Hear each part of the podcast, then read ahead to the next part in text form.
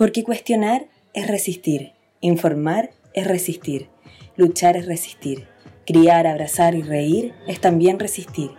Y porque hoy en día resistir es el mayor acto de revolución, es resistir.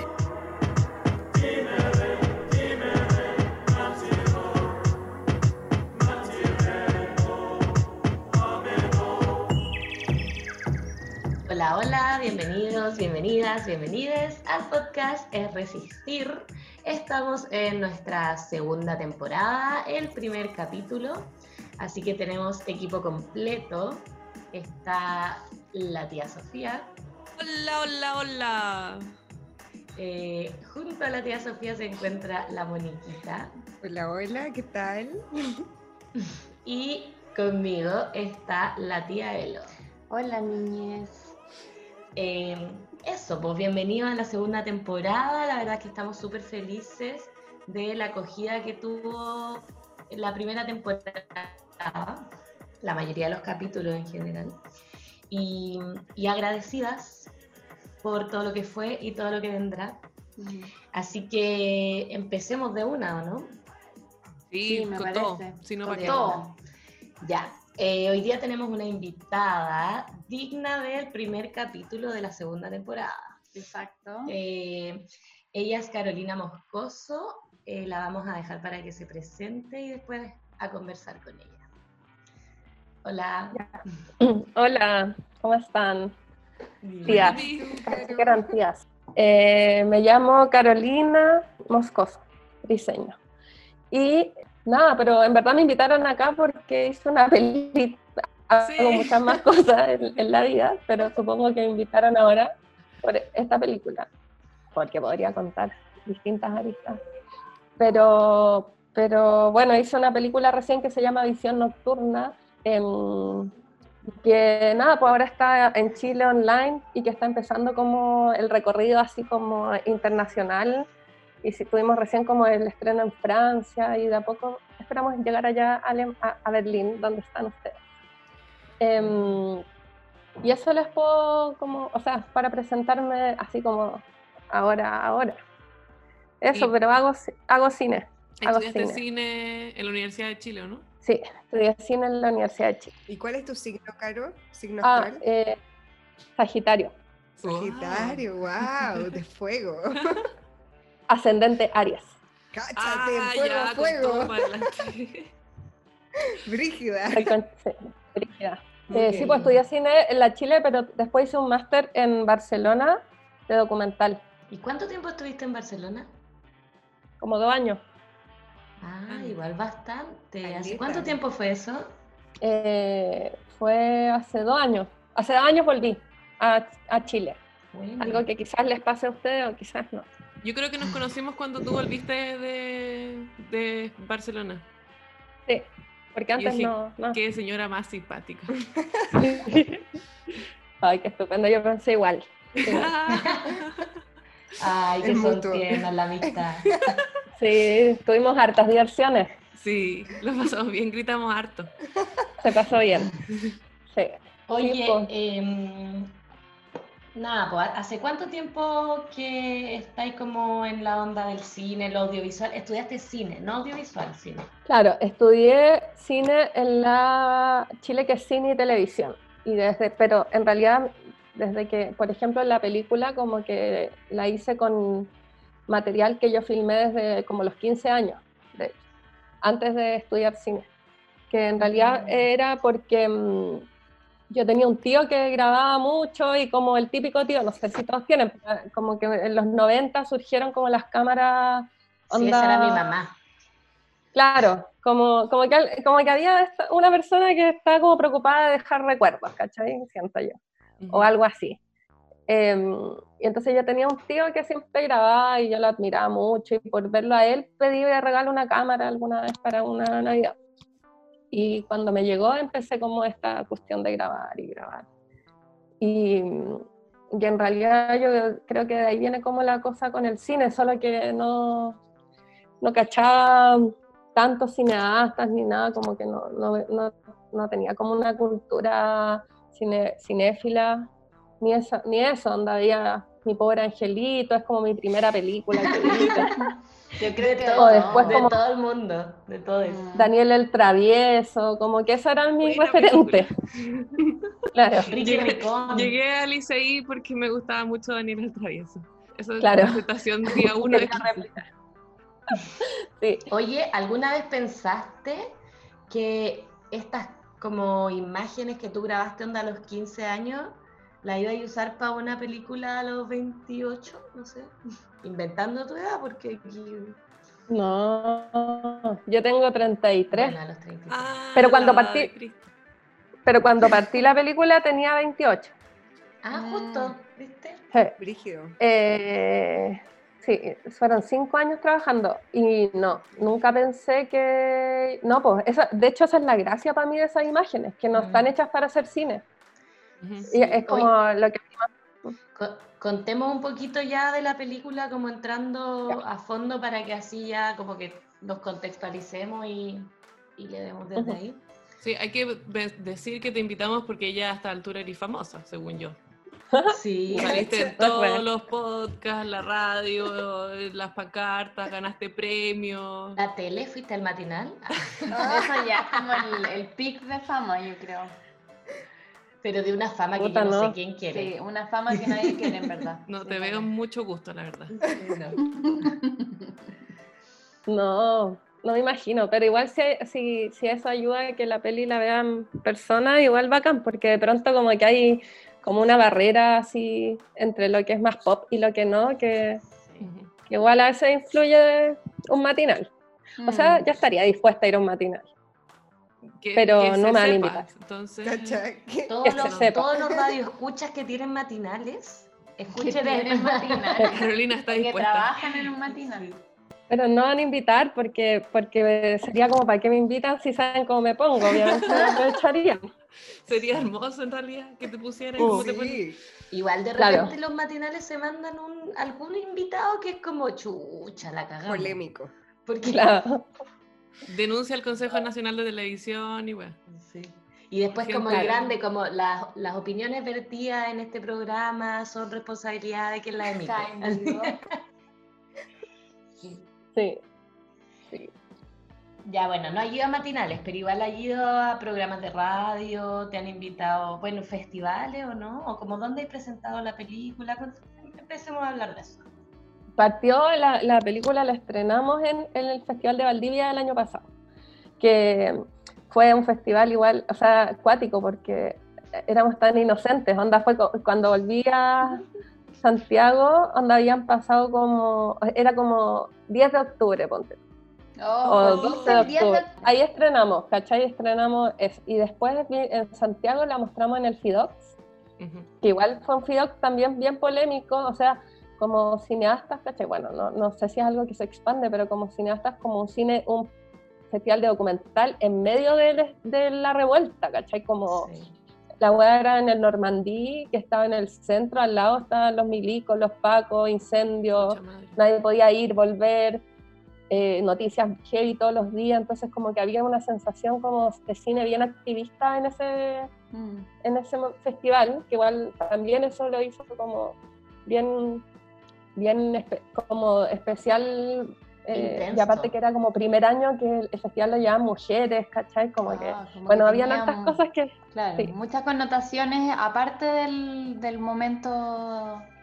sí, eso fue muy bueno. Entonces después la mostramos en Chillán, en Coyhaique, así, eh, eso sí, no, esos fueron la- los lugares. Y después hicimos recién, claro, la pandemia, hicimos un estreno nacional, ¿cachai?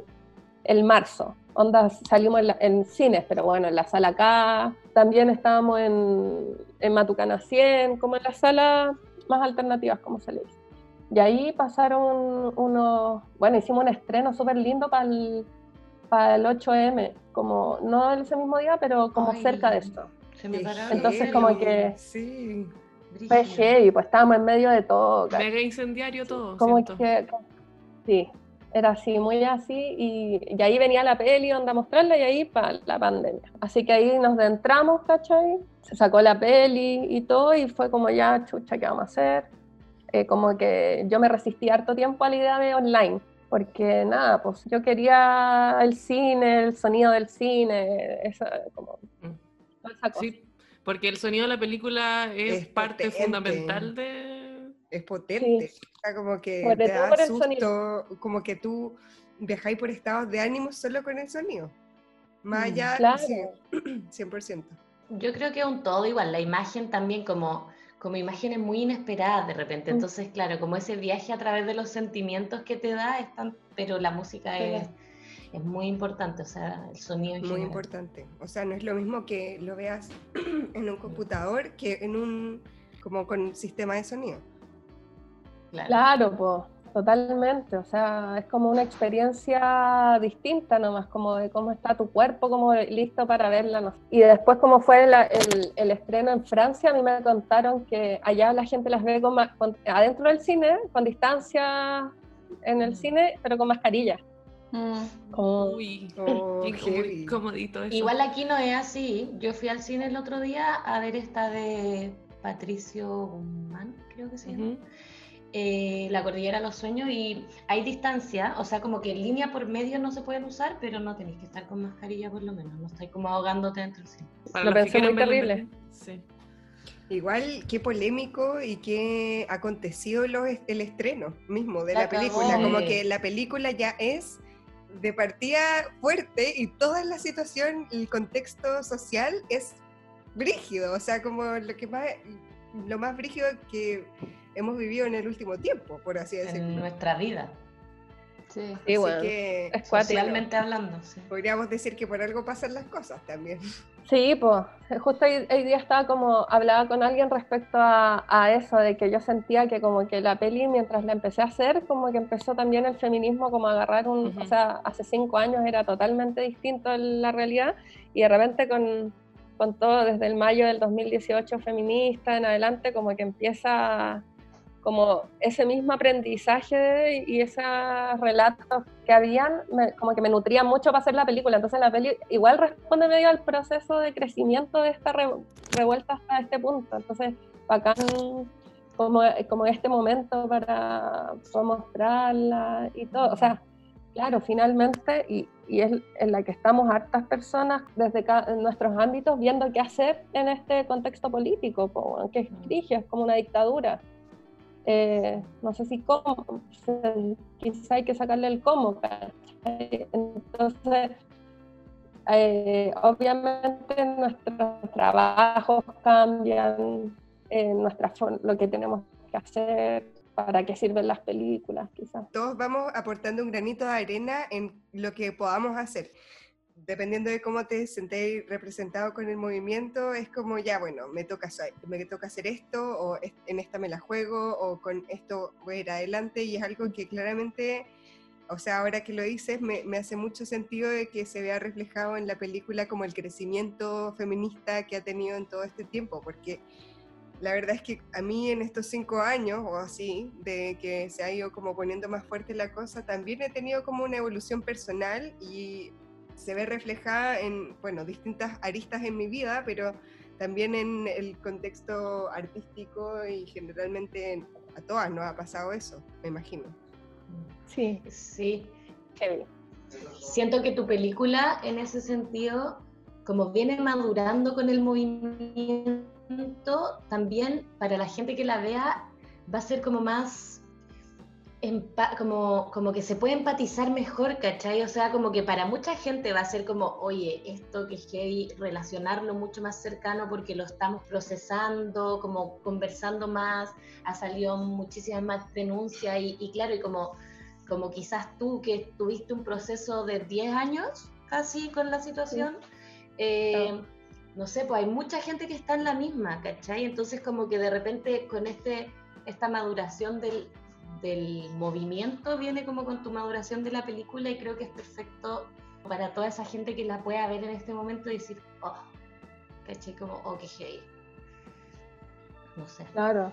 La premisa, la- o sea, la sinopsis de la película se trata sobre tu proceso post violación y del de proceso de tu vida y judicial, ¿cierto? Entonces, con esa premisa, uno se enfrenta a la película de una manera como, conche su madre, que, que bueno, esto es durísimo. voy a ver Claro. una weá durísima, me voy a llorar toda esta weá, no tengo idea qué va a pasar. Y a mí me sorprendió mucho que, que o sea, me, me emocioné con la película y tal, pero varias veces me reí. Sí. Ya. Por lo menos 10 veces me reí Bueno. y como harto. Igual contemos infidencias, que la vimos las cuatro juntas, ¿cachai? O Sí. sea, lo vimos la, la Elo, la Javi, la Sofía y yo, y la vimos no en una wea piola, ¿cachai? La vimos con proyector y con sonido heavy. Surround y todo. Nos juntamos a ver la Entonces, wea. y- Le hicimos sí, justicia. Le hicimos hicimos justicia. 100%. Ay, qué bueno. Y, y pucha, la verdad es que yo también como que iba bien predispuesta a llorar y como, no sé, no- iba Pero como predispuesta a eso, pero y hubo instancias como que la estaba viviendo mientras estoy, bueno, spoiler alert también, pues, o sea, llamemos a los audioescuchas de que va a haber un spoiler, pero ¿Te han permitido los spoilers? sí, eso, importante. Sí. igual. Ah, ah, tienes que aprobarnos eso. Yo una vez, una vez un profe que admiro mucho me dijo que las buenas películas dan lo mismo los spoilers. Así que Ah, asumamos. Weá, Genial el comentario. cierto. igual sí, porque Como- de mi perspectiva. Así que espero que sea una buena película y esto no calle el visionado. No, No. sé, dilo. Eh, bueno, eh, como que cuando tú escribes en la película o se leen como los diálogos, que en el fondo es como un diálogo, eh, es un monólogo, eh, puta, no sé, como que yo me reía, iba como por altos y bajos y sentía con la música también como el mismo pesar, o de repente era como, oh, no sé por qué dije eso, como que eh, eh, hubo partes que decían, no sé por qué dije eso, y bueno, todo el rato, como que nadie sabría por qué o cómo hubiese reaccionado, no sé, como que iba Claro. viviendo la película muy en el minuto, ¿cachai? Onda, sí, 100%. O sea, siento que es como un au- autorretrato muy real de, de, de la vida tuya, digamos. O sea, y que por eso mismo, como es tan real, siento yo que cualquier persona podría empatizar con la situación. Mm. Porque no se cuenta nada como muy del otro mundo. Es todo eh, mega doméstico o normal o... Claro. Sí. No sé cómo decirlo. Eso, eso era algo que yo quería agregar, que cuando yo vi la, como que cuando yo vi la, el, el- el documental, yo decía como, me daba la sensación de lo que yo había visto de documentales previos, como que sentía, esto es de otro formato, porque uno, yo estaba acostumbrada a que es el, el, el cinematógrafo que le hace preguntas o entrevista a alguien experto o quien sea que ha vivido la experiencia pero esto era todo lo contrario, porque era súper personal, era tu vivencia, lo que, tú, lo que a ti te pasó durante todo este periodo. Mm. Y yo creo que eso le hace que sea distinto, porque hace que uno empatice, que por ejemplo se ría de, a mí me encantó como cuando tú estabas con tu pareja hablando de que el almuerzo, y que por qué no trajiste almuerzo, y por qué no me dijiste, y encontré que en, en- el tema es súper heavy, pero al final era tan se maneja de forma tan cotidiana que se, que se hace súper fácil de empatizar y de cómo entender lo que te puede pasar. Mm. Y, y eso, hace- y eso encuentro que para mí fue como la lo que me generó como la diferencia de, wow, poder entender un poco dentro de como lo que te pasaba, ¿cachai? En el momento. ¿Cómo Mm. lo viviste tú, eh, todo este proceso creativo de- del documental? de hacer la peli, claro. Es como.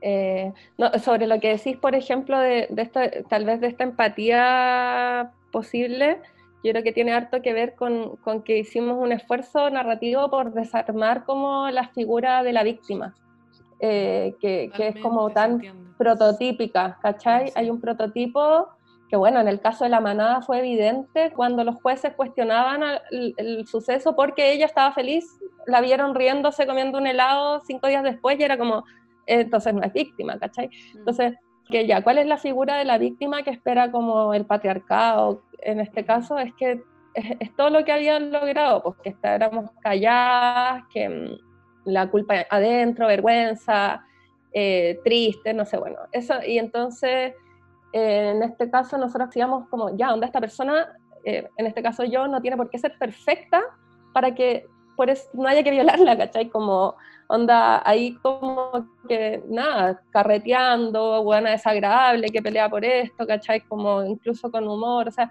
nada, como, como en el fondo desarmar ese, ese, ese ideal de víctima masculina que hemos visto representada en el cine toda la vida, ¿cachai? Como, o, eres virgen o eres puta, como una wea así. Eso, eso, de eso, claro. Entonces, yo creo que ahí es como un poco el lugar donde yo me trataba de parar, que es como desde ese feminismo que es múltiple, que tiene, no tiene respuestas, que más bien tiene preguntas, ¿cachai? Más reflexivo, sin plantear como eslogans de una verdad. Eso para mí era súper importante eh, como en la, en la película. Pero llegar a eso fue súper difícil porque, porque fue mucho tiempo de escarbar en una weá que es dolorosa, ¿cachai? Que, que uno no, no, tiene necesariamente 100% resuelto, para nada. Entonces era, eh, fue como muy intenso, fue como una experiencia bien performática de alguna forma. Yo, yo me lancé a hacer la película como, como pensando en hacer una performance y una performance como durante cinco años. Entonces así enfrentaba la, la, creación, como atravesándome, sufriendo, cinco de la mañana, drogas, distintos estados, todo, así fui creando la película, sintiéndola, estimulándome, eh, leyendo, terapia. en, mitad de, en mitad de la peli, eh, cuando yo la estaba escribiendo, decidí reabrir el juicio, por ejemplo ese juicio que aparece ahí yo lo tenía cerrado antes de empezar la película y mientras estaba como investigando, escribiendo y todo, de repente di con, weón, si no abro este juicio, esta peli no, no puede avanzar. Entonces, al final, es como que uní la vida con el cine completamente, por decisión. Ese fue el proceso de hacerla. Igual, eh, como eh, perspectiva personal, me parece... Eh, que claramente lo leí como un proceso ya madurado. Era un proceso que demoró años y así lo, lo leí o lo interpreté y lo viví en, el, en la película, ¿cachai? Así como que no, no, no lo viví como en situ, pero fue, no sé, onda, sí me transmitió esto de madurar de años después. Le conté, por ejemplo, a mi amiga tres meses después de que había pasado, o como cosas así que decían los tiempos reales en los que, en los que tú realmente dijiste como ya, voy a hacer esto o no, o tomé esta decisión o no, tampoco dando explicaciones, fue así como ya, bueno, esto pasó y después, diez años después, ¿cachai? Como eso igual fue fuerte. Y también agregar de que es súper importante recalcar de que como la, la disociación entre como el proceso personal y lo que es lo legal, lo judicial. Mm. ¿Cachai? Porque igual ah, yo siento que está súper bien eh, trabajado en tu documental eso, de todas las barreras que hay por lo judicial. ¿Cómo fue tu experiencia con respecto a ese proceso, como lo más formal o institucional? Bueno, claro, pues la peli, básicamente la estructura es casi esa esa contradicción que se hace entre el mundo interno y eh, lo judicial, que la peli se, como esta relación como que es shape, porque estáis como tratando de avanzar, no sé qué, olvidar o, o, o empezáis a ser feliz de pronto como un mail del abogado que te trae como esta justicia, ¿cachai? Y en el fondo de la película muestra eso, pues cómo, cómo, se, cómo se va viviendo el caso judicial y, y cómo funciona la justicia. Eh, yo personalmente, claro, es que ahí, ahí cuento cómo lo viví, que es un juicio que yo dejo abierto porque en el momento es muy difícil de enfrentar por como todas estas cosas terribles, que es que cada vez que tú vayas a poner la denuncia, un Paco te pregunte si lo provocaste o no, y esas cosas que en realidad a quién le van a dar ganas de seguir un juicio así, ¿cachai? Y después, muchos años después, yo retomo el juicio, ahora como les cuento, haciendo la peli, y claro, y ahí finalmente el caso había prescrito qué es lo que pasa. Y es lo que pasa en general en todos los, en la mayoría de los casos de violación. Pues. Como que el tiempo de prescripción es, es, muy corto. Entonces, no sé, yo al menos siento que viví como la justicia patriarcal, tal cual es como el cliché que uno cree, es así, como es real. Onda, y cada vez vamos comprobando que es más real. Como, que, como que no es una weá que se nos, no, no es como subjetiva, así, es como muy concreta. Sí, yo siento que la película al final es como una funa muy elegante y elaborada de por qué, no, como no funciona eh, el aparato judicial, la única forma es eh, encarando la situación de frente y visibilizando. Esa, visibilizar, exactamente. Y es muy divertido porque hay un, de hecho es como la única crítica como más machirula que ha salido, Que es como de un loco que le molesta la película porque encuentra que es una funa. Y como hasta cuándo las feministas están como Pero concha de su madre. no, no utilizando, y bueno, onda un crítico como una revista así gringa súper famosa y no sé qué, ¿En serio? haciendo esa weá y es como bacán, ¿cachai? Como, o sea, a mí me encanta porque en el fondo por algo le molesta Sí, pues. y, y que él se expone solo finalmente. Pero, me, pero claro, la, la película pareciera eso. Ahora, la película es una ficción y el nombre real del loco no es ese, eh, Ah. finalmente. Y ahí está... Rígido. Sí, y de repente... ¿Y le ese. pusiste Gary porque era de la católica? No, no, sí, es, es un nombre así, está muy inspirado en la realidad, pero no es el nombre exacto. Y, y eso tiene que ver con que, con que el cine, o sea, el cine es una ficción toda. Yo no creo, y en- respecto a lo que tú hablabas, Elo, yo no creo que exista el documental, como para mí todo el cine es ficción.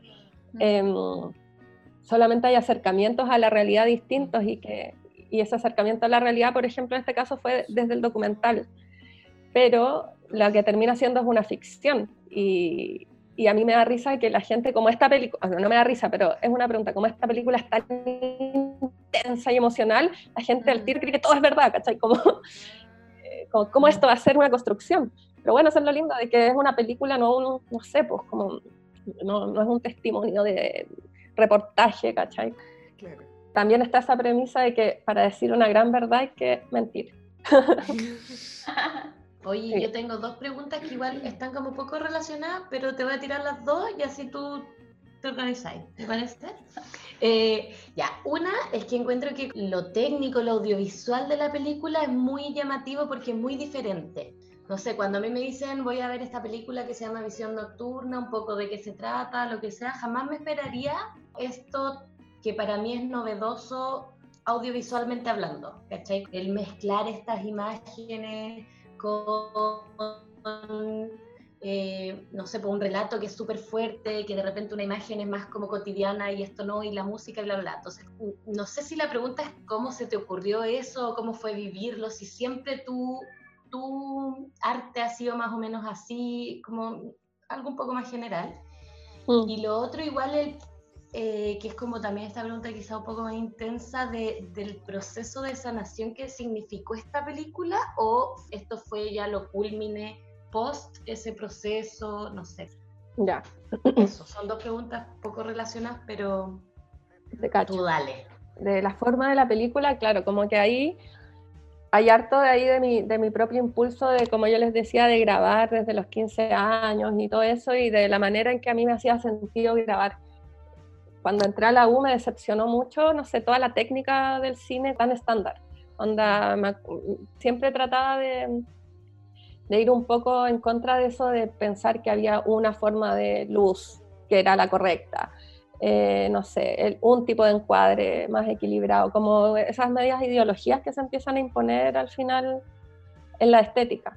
Claro, de hecho como que tú advertís al principio, como esta película tiene pa, pa, pa, ¿cachai?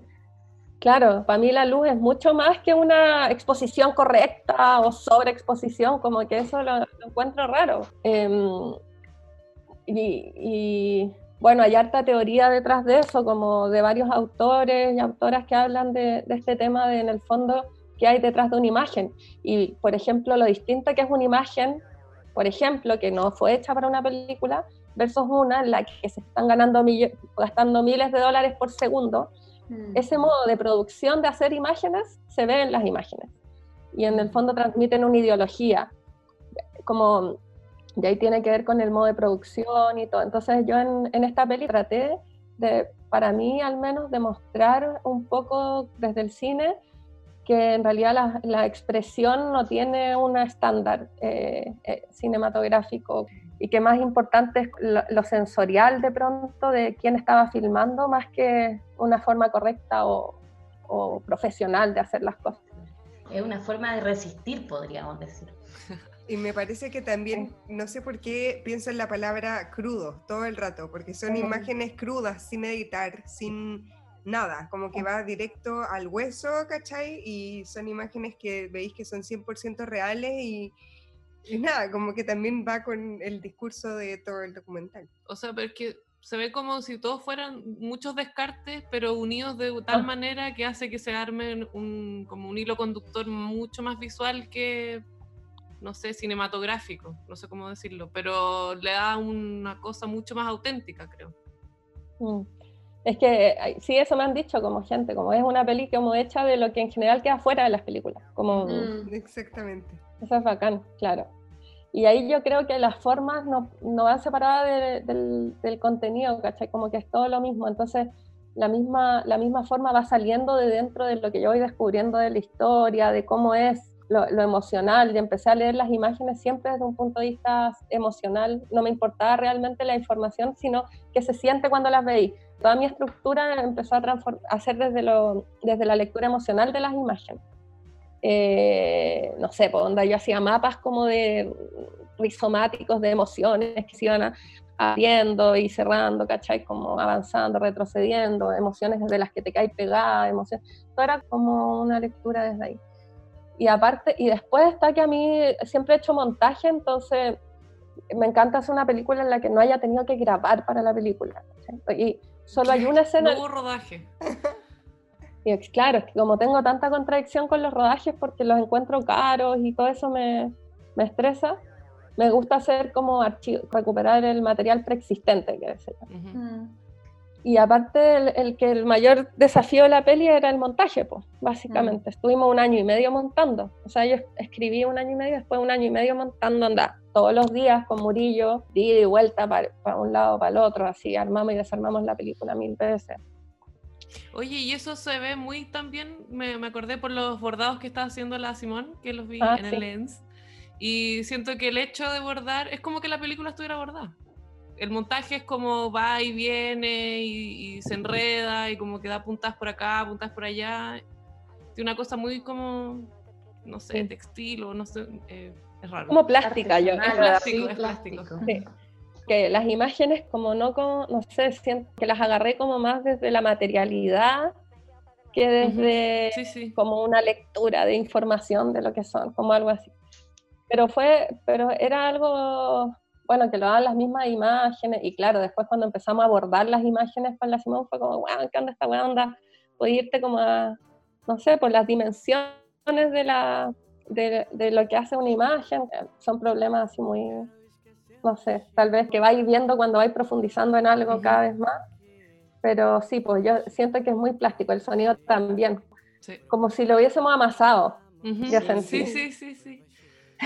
Y es algo que nunca está como destinado a ser algo, pero al final resultó siendo todo, como eh, precisamente como Sí. preparándose tantos años, seleccionando cada cosa, todo tiene como un trasfondo de por qué lo elegiste. Me gustó mucho, en verdad. Claro, sí, al- o sea, como que como eso fue, fue un trabajo de montaje de darle miles y miles de vueltas, o sea, y, y aparte había cosas, hay cosas que no se pueden como prever, encuentro yo, ¿cachai? Que no podéis verlas en, en una escritura y nada, tenéis que probarlas chocando las imágenes y ver qué, qué pasa. Ujú. y verla y, y no sé, pues como solo a empezar a hacer, a montar, a, a ver, dar vuelta para el otro lado, dar vuelta para allá, ahí como que trabajamos bien eh, sensorialmente y no tan racionalmente, creo, con Murillo, el montajista. También con la María Paz González, que es la guionista, que apareció como muy al final, como ya, onda, en verdad teníamos un caos así bacán, pero un caos, y ella como que igual fue poniendo como puntos, así como ya, en esta parte avanzamos hasta acá, en esta parte avanzamos hasta acá. ¿Cómo fue para ti esa experiencia? Porque igual es, eh, el, el documental, eh, la película es una vivencia tuya, es tu, tu experiencia. Igual que Ah. gente externa eh, eh, te traiga un input o te, te- te diga la forma o que hay que narrarla o que hay que montarla, que hay que editarla. ¿Cómo fue esa experiencia para ti? Eso fue como lo más bacán al- al final porque mm, eso hace que, que sea una peli como que saliera de mí, desde mí, desde dentro mío y como que se pusiera, o sea, como a, a- a usar las herramientas del cine, como basados un poco en mi propia investigación de mí y todo, pero después, nada, todo es ya, yo, yo ya me hablaba como de mí en tercera persona, que hiciste un avatar de ti misma, ¿cachai? Tenís mapas con la weá, sé, se, se, empieza a mezclar tanto todo que es muy bueno tener gente desde afuera que te vaya diciendo, puta, esto te pasa solo a ti, esto no, ¿cachai? Porque aparte la mm. cercanía con las imágenes, el afecto que tenéis con todo, todo eso, que es bacán, yo, yo creo que hay que crear desde esa subjetividad, por no sacarla. Pero sí la podéis como medir eh, y ahí está súper importante trabajar con, con, un montajista, con tal vez les es más fácil ver la, la historia más, más desde afuera. Mm. Pero y al, y al final eh, es muy lindo porque es experiencia de, de, amigas que nos juntamos a hacer la película finalmente, o sea, todo es como desde, mucha, desde llevarnos bien, querernos, ¿cachai? Después la, la Camila Moreno en la música, la Mercedes Gaviria en el sonido, se nota la mano de la Camila y encuentro en la música, o sea, aparte de su voz, pero como muy su estilo. Sí, pero la música no es la voz de la Camila, es mi voz. ¿Es tu voz? Eh, sí. Oye, ¿y eso, eh, cómo fue eh, narrar la película? Porque leer, narrar algo, siento yo que es algo muy difícil de hacer. ¿Te tuviste que entrenar o algo así? Sí, más o menos sí. fue heavy porque primero, o sea, realmente lo que habla la peli de, que el silencio es como lo más fuerte después de una violación, como todo, todo eso, claro, es real. A mí igual me, me costó empezar a hablar de esto y sacarlo y Por supuesto. todo eso, ¿cachai? Entonces la peli trata de transmitir esa idea. Entonces, y por eso hacemos estos, estos niveles del habla, ¿cachai? Como de, de lo que está escrito, cuándo sale la voz, la voz relacionada al fuego, eh, todo, todo todas esas cosas y en, y en ese sentido, la, bueno, y la narración, claro, yo un tiempo, por ejemplo, tomé clases de voz porque dije como, chucha, ¿qué voy a hacer? Onda. Y ahí estuve con la Marilia, con la Nicole Wack, que tú la conoces. Saludos a la tía. Saludos a la, a la Nicole Wack. Eh, hicimos harto tiempo como ejercicios vocales, como de llegar a una, a una voz y, y eso realmente lo que más fue haciendo fue eh, alejarme de, de eso, alejarme de, del buscar técnicamente una voz, como tal como la cámara no lo era, el montaje no lo era, que la voz tampoco en verdad la podía profesionalizar o algo así, era absurdo. Entonces como que ahí, con esos ejercicios y todo, empecé a darme cuenta como a dónde me digo que no quería ir, que era como estas voces, lo que estás hablando tú, pues, Pato Guzmán. Pato Guzmán, como esta, esta gran voz patriarcal del cine, ¿cachai? Esta es como la voz en off histórica del cine chileno, es un Pato Guzmán, que es un señor que, no sabe, que tiene certezas, que no sé qué.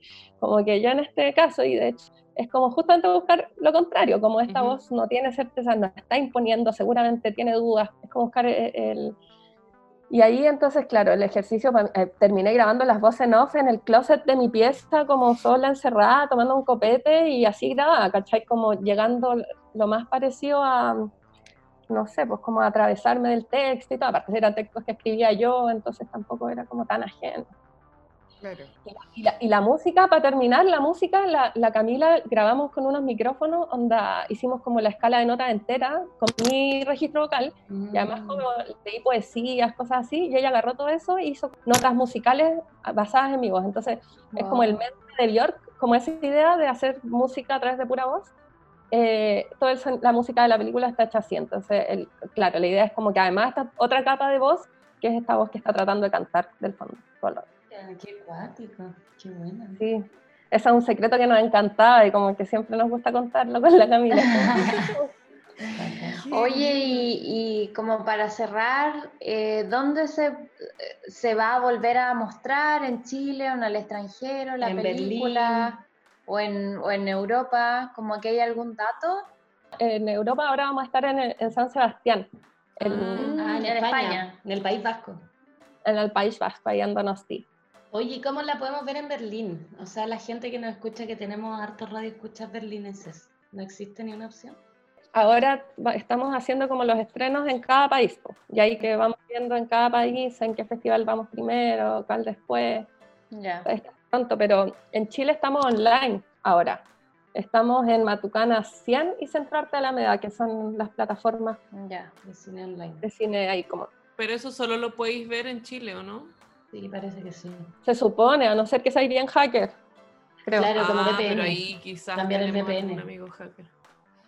Sí, y, pero, pero va a estar pronto en Alemania, si no, no. Eso, igual si es que para saber cómo va bien, cómo va estrenándose en Europa, ¿tú tienes algún Instagram o algo de como que donde esté la información? Sí, el Instagram es Visión Nocturna Película Ujú. y Perfecto. el Facebook también. Igual, eh, si es que sale en Berlín o cuando salga, nosotros lo vamos a promocionar por nuestras redes sociales, sin duda. No, porfa. 100%. Puta, ojalá sea en el cine, pues, allá. No, como Ojalá. En el kino internacional sería Aquí precioso. igual hay, o sea, yo fui a ver, por ejemplo, Perro Bomba en el cine. O sea, pero igual- post pandemia yo- o sea, ya es que ya estamos. ya están, a- ya están abiertos igual. Yo, Mm, igual ya hay cine. Así que de todas maneras, yo creo que va a haber algún acá que va a dar tu Sí, película. Y ahí vamos a estar nosotras para reportar. Ah, Eso. Con los pañuelos verdes, todo Sí, quemando todo, una todo. barrica, todo, todo. Igual me quiero, todo. me quiero tomar un poco el micrófono para agradecerte tu, tu valentía, como ya emocionalmente. Te admiro, weona, mucho, claro, así como ya sumamente informal esto, pero me, me llega y me toca y creo que sí, me quiero tomar el espacio para agradecerte por esta voz que es por todas al final, como que tu historia nos traspasa a todas y puta, no sé, por gente como tú es que este movimiento sigue vivo. Mm. ¿Cachai? O sea, eso me pasa a mí y claramente es nuestro podcast, así que puedo decir lo que se me plante la gana. Raja. Quería decirlo. Es muy de la línea edi- editorial de nuestro De podcast. Sí, De todo mi estilo. Sí, Obvio. Y Sí, gracias bueno, por estar acá con nosotras, por tu tiempo, por tu valentía nuevamente. Y, y hay que co- como darle con todo para que Visión Nocturna esté en los Oscars. ¡Ah! ¿Qué te vaya a poner, weona? Yo te paso Loca. a sonar y tú- La monita maquilla. yo te hago el vestido, todo. Oh, Ya. Me encanta. Pero hagamos Oye, como eh, unos Oscar. Unos Oscar como. No sé, que los Oscar, ¿qué onda? Como. Nada. No, no- Igual fue una. los- Sí, pues igual fue los Oscar. Hay que hacer Sí, como. Sí, es verdad. Ya filo con los No Oscar. sé. Puede No, ser el igual festival de Cannes, ¿o qué? Algo así. igual También. funado, ¿no? También funado. ¿O no? No es que no yo- cacho. Pero No lo que sé, sé, es que para como- esos festivales hay que tener mucha plata para postular. Sí, sí. Eso Ah, es explica cierto. por qué están las películas que están. Pero Sí. aquí en, en Berlín hay mucho cine independiente y de hecho creo, co- conozco a alguien que como que estuvo aplicando por un documental también de, de eso, así como que todo es posible, ¿cachai? Pero claramente sí, re- es como que... Queremos una recursos. gala, eso es lo que nos importa. Bueno, Queremos una gala. nosotras. Queremos una gala. Hagamos una Sí. en Berlín es más probable que en Estados Unidos con los Oscars. Sí, De todas maneras. Estados Unidos está cancelado en todos los ámbitos. en todo sentido, Sí, todo en Estados Unidos. Estados Oye, ya vamos Sí, eh, para cerrar vamos a hacer la sección de tu aviso rápida. rápidamente. Chuta, ¿no Eh, tenemos tiempo? Ah, ya. No, como- igual tenemos. O sea, si quieres parte tú y, y para promocionar tus cosas. Eh, ya, yo digo mi anuncio rápido. Es que en, en medio de todo este, desde el, desde el octubre y todo, eh, con- armamos una colectiva que se llama ¿Qué hacer? Que como la pregunta ¿qué hacer? eh, que es em, una colectiva por la liberación de los presos políticos eh, de la revuelta y también mapuche. Y em, este domingo, bueno, estamos haciendo hartas cosas, sobre todo preguntarnos como el cine político y, y, qué- y cómo, cómo se hace eso y qué significa, etcétera. Pero también em, este domingo vamos a hacer como un, algo que llamamos un reencuentro, reencuentro virtual para las amigas allá de Berlín también. Ah, igual es medio tarde, pero va a quedar grabado. Es a las 8 de la noche de Chile.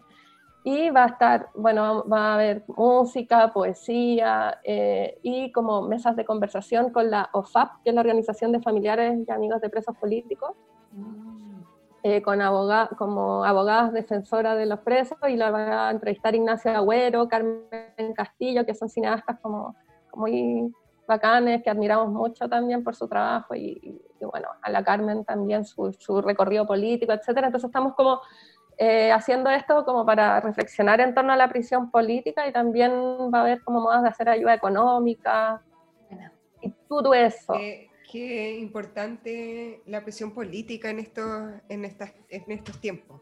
Me parece Mm. muy, Sí. muy bueno lo que está pasando y lo que se está haciendo. Es ¿Eso, muy se, rudo. ¿Eso se va a transmitir por dónde?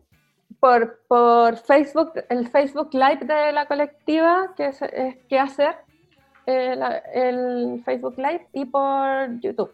Ahí vamos a estar como mandando la, la- los links y todo. Ya. Bueno, Eh, igual eh, podemos ponerlo en nuestro en nuestras historias destacadas Por o favor, algo así, o bacán. en nuestro po- post. Sí. Pod- Buenísimo. post. buenísimo. Ese era mi aviso.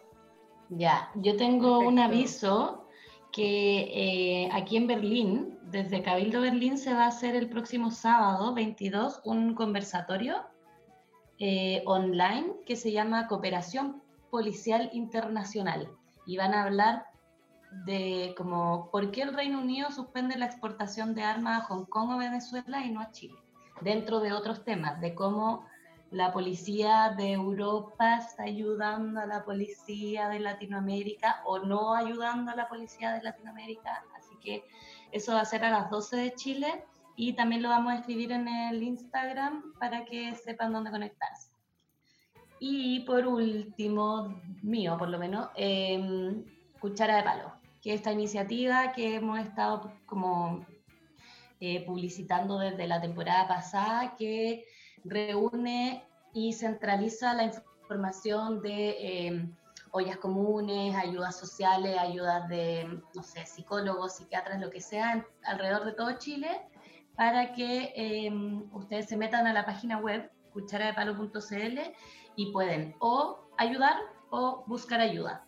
Entonces están esas dos opciones y eh, se puede como apañar una olla, entonces tú con tu familia o tú con tus amigos, si pueden decidir como, "Oh, yo quisiera ayudar a la olla común de San Miguel de no sé qué, y se juntan, se comunican con nosotros, Cuchara de Palo Chile en Instagram y Cuchara de Palo Chile en Facebook, y podemos hacer esta comunicación entre las iniciativas sociales, comunales, populares y la gente que quisiera ayudar.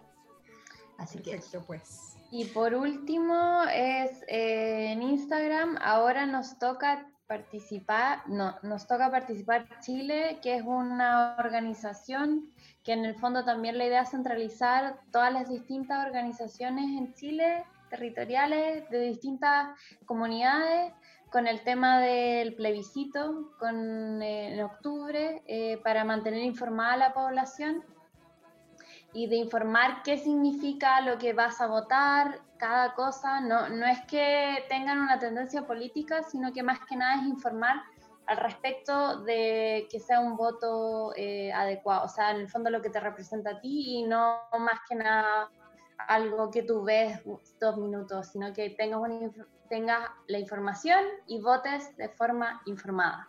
Perfecto. Así que eso, eh, por eso es nuestro capítulo, ¿no? Eh, sí, la Sofía, lo que mandaste lo digo yo. Sí, por fin. Ya. tan alemán. Eh, también, también desde Cabildo Berlín se va a hacer el próximo sábado 29 una iniciativa que se llama Soliconcert, eh, que es eh, un concierto a beneficio donde van a haber muchos músicos, principalmente chilenos, y es en ayuda a los presos políticos mapuches también. O no sé si solamente los presos políticos Sí. o relacionado con no, solo eh, mapuche. la- sí, el, del Gualmapu. Así que eso es el 29, el sábado 29 a las 4 y vamos a poner la dirección también en el Instagram para que toda la gente de Berlín vaya al Solicon. A las 4 de Berlín. En vivo, Sí, porque no es online, es Presencial. vivo, es presencial. con los cuerpos de las personas, Sí, de sus dineros. plata para donar. Sí. Eso. Sí. Lleven, el- Maravilloso. lleven en efectivo, por favor. Lleven los oigos. Que no se ocupa. Sí, allá no tienen rebrote. Sí. Si viene en un buque desde la lejanía y lo, lo vemos, lo vemos lejos, lejos, pero está, ahí está. Pero siempre lo hemos visto como pasar, así como ahí Sí. va, viene, No, va, se viene, va, se viene. viene, Se sí. están dejando hacer todas las cosas para cuando empiece a hacer frío y ahí ya se acabó Guardarse. la fiesta. Igual esperemos que no. Como que eso es lo que yo todavía pienso. Como no, no, Eh, no. ¿Cachai? bueno. Pero bueno, Ya, Cada uno- pero cada uno con su tema. pues. Claro. Gracias, Negra, por estar acá Ya. con nosotras. Y Ay, gracias a ustedes. De tu película. Aplausos, estamos muy de aplausos Como- últimamente nosotras. podcast, Me encanta. Resistir nos encantó la peli. Sí, La sí, verdad la recomendamos. Estamos La abanderadas con todo. Sí. Qué bueno. Visión nocturna. Ahí voy a hacer merchandising. Todos, todos la vean. Sí, Oye, vaya- vaya a nocturnas. Vaya a hacer merchandising. Eso, eso, Chapita, merchandising. Chapita, Quiero mi Algo. chapita. Pañuelo, bolsa. pañoleta. Pañolí, eso, eso debería ser mascarilla. Sí. Mascarilla. Bordadas por la. Simón. A Claro, qué buena 50 idea. euros cada uno. De más se venden aquí, en este país. Nunca se sabe. Es verdad. Sí. Eso, bacán. Me encantó. Ya, pues, vamos a cortar ahora. La Sofía nos va a dejar con una cancioncita. Sí, del estilo, del estilo Megamix. El estilo es resistir. Bacán. Buen primer capítulo. Chao.